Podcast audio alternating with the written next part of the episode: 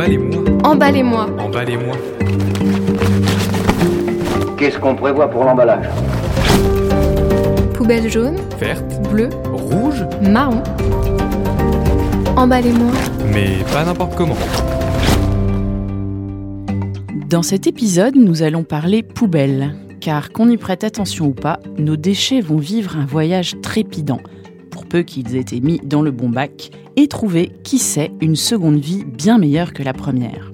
Que se passe-t-il une fois que vous avez jeté votre bouteille de coca, votre paquet de gâteaux ou votre bidon de lessive? Qui sont les 10% de Français réfractaires au tri et quels sont leurs réseaux? La ville de Paris mélange-t-elle vraiment toutes les poubelles après que vous ayez consciencieusement effectué le tri? Mais aussi, qui est Triman Et comment l'intelligence artificielle va-t-elle trier nos poubelles?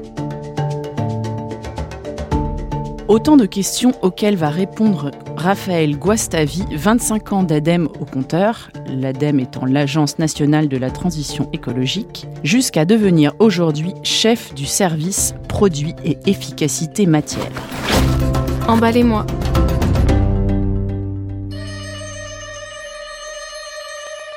Partons d'abord en mission. Mission trouver la bonne poubelle. J'ai bu une bouteille de coca, savouré mon moment de bonheur vanté par la marque. De mes raviolis, il ne reste qu'une boîte de conserve vaguement gluante et de mes granolas, une boîte en carton. Il va falloir identifier le bon bac, ce qui n'est pas toujours une mince affaire. Et la vie change aussi pour certains habitants de Créteil qui ont droit depuis hier à trois poubelles en couleur pour trier leurs ordures. La mairie se lance en effet dans le tri sélectif et espère ainsi recycler un tiers des poubelles. À Paris, la mairie met à disposition un bac jaune pour les emballages, carton, papier, plastique, un bac blanc pour les bouteilles et bocaux, et vert pour ce qu'il reste. Mais dans certains arrondissements, un bac marron pour les déchets alimentaires. Sachez que bientôt, les bacs à ordures ménagères passeront d'un couvercle vert à un couvercle gris, et les bacs verts du blanc au vert. Simple, non? Et si vous êtes en Corse, c'est encore différent. Il y a un bac jaune pour les emballages, un bac bleu pour le papier, un bac vert pour le verre, plutôt logique, et gris pour ce qu'il reste. Vous êtes perdu? Admettons que je mette mon coca au bon endroit. Que se passe-t-il ensuite? Déjà bravo, vous ne l'avez pas jeté par la fenêtre. Euh, donc c'est important effectivement de, bien mettre euh, cette bouteille euh, de soda, quelle que soit sa marque, dans, la bonne poubelle. Donc de participer au tri. C'est la première étape. Sans cette première étape, ça fonctionne pas, quel que soit euh, le devenir de la bouteille. Et cette, euh, ce bac jaune, euh, ou, sac transparent, hein, c'est pareil, ou même le point d'apport volontaire, va être collecté par votre collectivité. Donc la ville où vous êtes va organiser une collecte qui est nécessaire pour aller chercher donc cette bouteille de coca. Euh, va la- va l'amener jusqu'à un centre de tri. Alors, pourquoi un centre de tri alors qu'on a déjà fait le tri? Bah, c'est pour euh, justement s'assurer qu'il n'y ait que des bouteilles recyclables, que euh, des déchets d'emballage recyclables, et euh, ainsi enlever toute la partie euh, non recyclable qui sera dirigée vers euh, un autre exutoire. C'est par Lyon que la grande campagne de récupération des déchets a commencé. Les vieilles boîtes de conserve, les débris de verre et de chiffon, les déchets de cuivre, de caoutchouc et de papier, tout peut servir, tout doit servir. Escale alors au centre de tri. Les emballages y sont pesés, puis séparés en grandes familles de matériaux grâce au tri mécanique, optique et manuel. C'est là que se disent adieu ma boîte de raviolis, attirée par un gigantesque aimant, ma boîte de gâteaux et ma bouteille de coca. Chacun est regroupé avec ses congénères et compacté en balles de presque une tonne qui vont être par la suite vendus à des usines de recyclage. Quand ils sont recyclés, bien entendu. Les préoccupations environnementales, les économies d'énergie conduisent de plus en plus de Français à trier leurs déchets afin qu'ils soient recyclés. Ainsi, en France, 12 milliards de bouteilles de plastique sont utilisées et jetées chaque année. Et pour que la bouteille retourne à la bouteille, le cycle du recyclage s'est modernisé. Une bouteille de plastique peut ainsi être réutilisée sans fin. Combien de kilomètres font alors les déchets pour arriver dans cette usine? Est-ce qu'on peut parler de circuit court comme on parle de circuit court en matière de carottes ou de salade Le circuit relativement court. Euh, l'idée, c'est d'avoir effectivement, euh, pas trop loin du, lieu du premier lieu de collecte, un centre de tri. Et ce centre de tri va envoyer dans une usine pas trop loin, on va dire à l'échelle régionale, au recycleur. Et donc, l'idée, c'est effectivement que cette bouteille, elle parcourt le moins de kilomètres possible pour des raisons économiques et pour des raisons environnementales. On a pourtant tous en tête ces images de vastes décharges à ciel ouvert dans des pays très lointains, comme les Philippines ou autres, avec des papiers de beurre très français, des bouteilles, des briques de lait très françaises. L'Asie est également touchée, notamment la Chine. C'était la destination des conteneurs contrôlés aujourd'hui au Havre. Ici, les déchets sont triés dans des conditions sanitaires déplorables. Pour un conteneur saisi en Europe, combien passe à travers les contrôles Difficile à dire, mais ce chiffre se compte certainement en centaines. Est-ce que nos emballages continuent d'être parachutés à l'autre bout du monde? Euh, Aujourd'hui, il y a quand même encore euh, à peu près 30% des déchets en France qui sont envoyés en, décharge en France. Euh, donc, et c'est des décharges à ciel ouvert qui sont très bien gérées et qui sont gérées par, avec une réglementation très stricte. Ce que vous évoquez, c'est euh, des exports de déchets illégaux. Euh, comme leur nom l'indique, euh, c'est illégal. donc ça reste heureusement très marginal. Alors ce qui s'est passé, c'est notamment, ça a commencé par la Chine et puis suivi d'autres pays d'Asie du Sud-Est, ça a été notamment d'arrêter de, vouloir importer des déchets non recyclables. Or, ce qui, se faisait, et de façon tout à fait réglementée, euh, c'était exporter notamment des plastiques qu'on ne savait pas recycler d'un point de vue euh, notamment économique en France. Euh, donc des, déchets, des déchets souillés de plastique vraiment compliqués à, recycler étaient envoyés en Chine pour être souvent plutôt valorisés d'un point de vue énergétique. parce que ça coûtait moins cher de le faire de cette façon-là que de le faire en France. Donc la Chine a dit on arrête de faire ça. Retour en France, dans les usines de recyclage. L'usine de recyclage achète des balles d'emballage ou de papier triés pour les recycler. Une fois les balles ouvertes, les emballages et les papiers sont transformés. Le carton de mes gâteaux est mélangé avec d'autres pour devenir une pâte après élimination de la colle. Le métal de la boîte de conserve est fondu, le plastique de ma bouteille est broyé et ramolli. Puis, la matière est convertie en gigantesques bobines de carton ou de papier, en plaques de métal ou en granulés de plastique, aussi brillants que neige au soleil. Mon paquet de gâteaux trouvera une seconde vie, pourquoi pas en boîte de crème anti-rides. Ma boîte de conserve pourra être utilisée dans l'automobile, l'électroménager ou le matériel de construction. Et ma bouteille en plastique pourra devenir une autre bouteille en plastique, de jus de tomate pourquoi pas, ou connaître bien d'autres destins.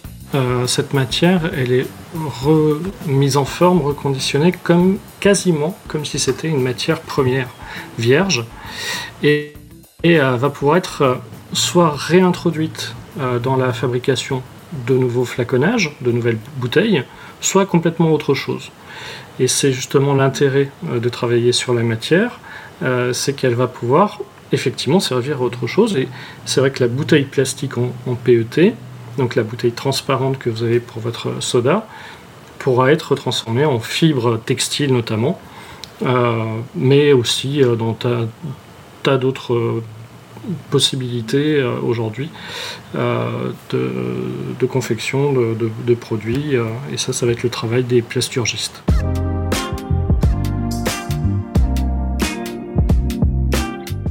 Chaque matière va donc connaître un sort différent. Et le système est organisé en filières. Mais qui paye alors pour ces filières? Depuis 1975, il existe le principe de la REP, responsabilité élargie des producteurs. C'est tout simplement le principe pollueur-payeur. L'entreprise qui commercialise votre bouteille de coca, votre paquet de céréales, votre boîte de conserve de raviolis est responsable de l'ensemble du cycle de vie de ces produits, depuis leur conception jusqu'à leur fin de vie. Ce qui veut dire que les coûts de gestion des déchets liés à ces produits sont transférés en partie vers ces producteurs. Mais pas tout, sinon ce serait trop simple la responsabilité élargie aux producteurs. Alors c'est un terme un peu barbare euh, pour dire que finalement, quand vous achetez un produit, vous, vous payez également une petite contribution pour euh, notamment le recyclage de ces produits. C'est tout le monde qui contribue à, financer cette filière finalement. Euh, nous, en tant que consommateurs, quand on achète donc un, produit, ben, on participe avec cette contribution financière. les industriels du recyclage font des investissements et donc euh, vont aussi contribuer finalement. Euh, cette, euh, bah, cette, action des, filières industrielles, il faut aussi qu'elle soit payée. Elle va être payée par le consommateur, mais aussi par le citoyen, au travers de la partie taxes ou redevances sur les ordures ménagères. Et donc ça va passer par les collectivités locales. Et puis les industriels vont payer aussi pour leurs propres déchets. Mais ces entreprises qui fabriquent les produits emballés ne vont pas être seulement responsables de leur fin de vie. Attention, festival d'acronymes. En février 2020 a été promulguée la loi AGEC pour transposer la directive SUP et traduire les propositions de la FREC.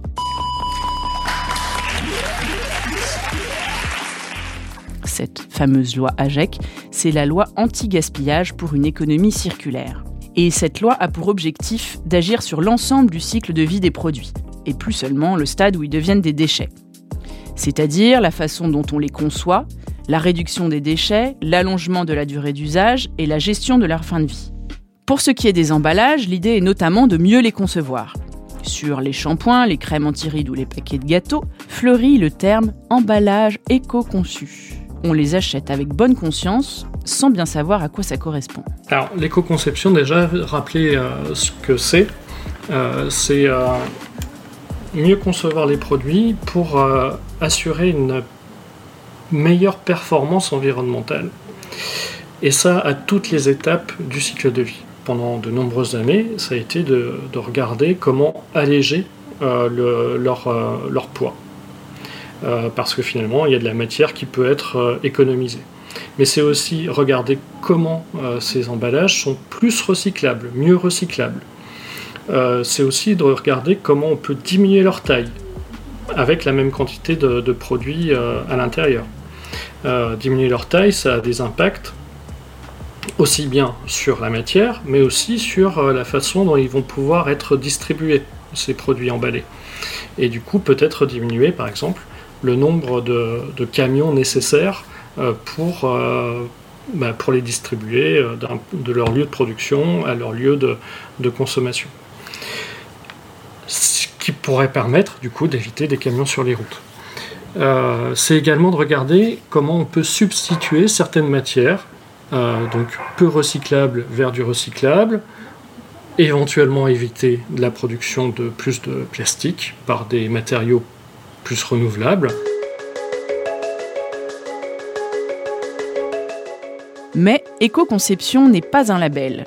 Quand on voit cette mention sur un emballage, cela signifie simplement que l'entreprise tente de faire un effort, aussi minime soit-il, en fonction des connaissances et des nouvelles technologies qui permettent d'améliorer le bilan environnemental. Côté fin de vie des emballages, que donne le recyclage? Aujourd'hui, 3,7 millions de tonnes de déchets sont recyclés, soit 68% des déchets. Après un très savant calcul, un tiers reste donc sur le carreau. Et 89% des Français trient correctement, ce qui signifie que 11% sont de médiocres trieurs ou sans contrefiche purement et simplement. Qui sont-ils? Et de façon générale, comment faire mieux? On cherche à améliorer cette, problématique. Euh, on a de la marge de manœuvre côté consommateur, euh, parce que si vous avez fait le bon choix tout à l'heure de bien trier votre bouteille de soda, euh, c'est peut-être pas le cas de, votre voisin. Donc une, marge de manœuvre aussi côté collectivité pour améliorer euh, l'accessibilité finalement du, tri.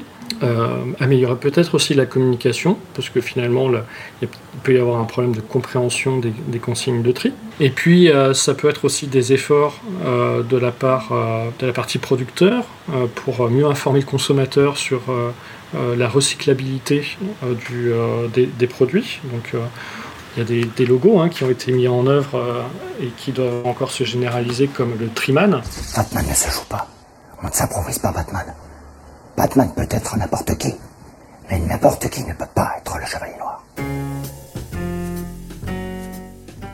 Lointain cousin de Batman ou de Superman, Triman est un logo qui représente une petite silhouette noire dans un cercle avec trois flèches qui tournoient au bout des doigts. Et son geste héroïque n'est pas de déclencher une super tempête, mais tout simplement de mettre le bon déchet dans la bonne poubelle, car nous sommes en présence d'un objet recyclable. C'est ici que nous allons devoir nous attaquer à un mythe. Est-ce que la ville de Paris fait partie des 10% qui ne trient jamais?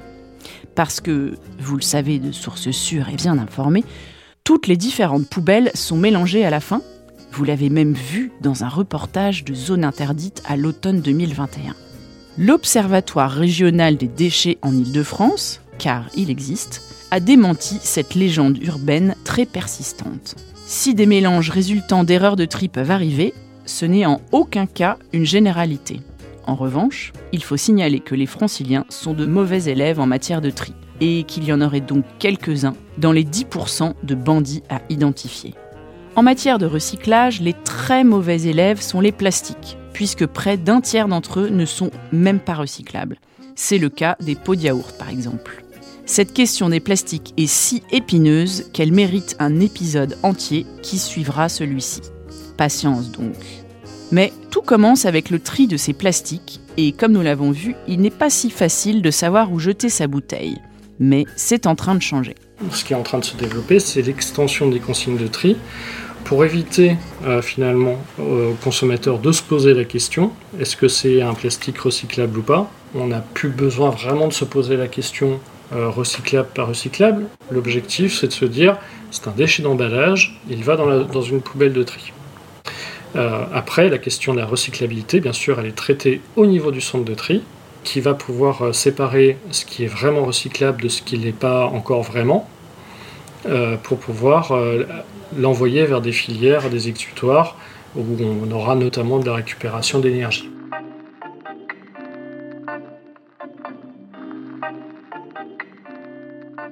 L'extension des consignes de tri, c'est tout simplement jeter tous les emballages dans la poubelle jaune sans se poser de questions. Et le centre de tri en fera son affaire. Ce dispositif est déjà en place dans la moitié des régions en France et il fonctionne. Une fois que le déchet est arrivé dans la bonne usine, l'un des projets de développement est l'utilisation de l'intelligence artificielle pour mieux trier.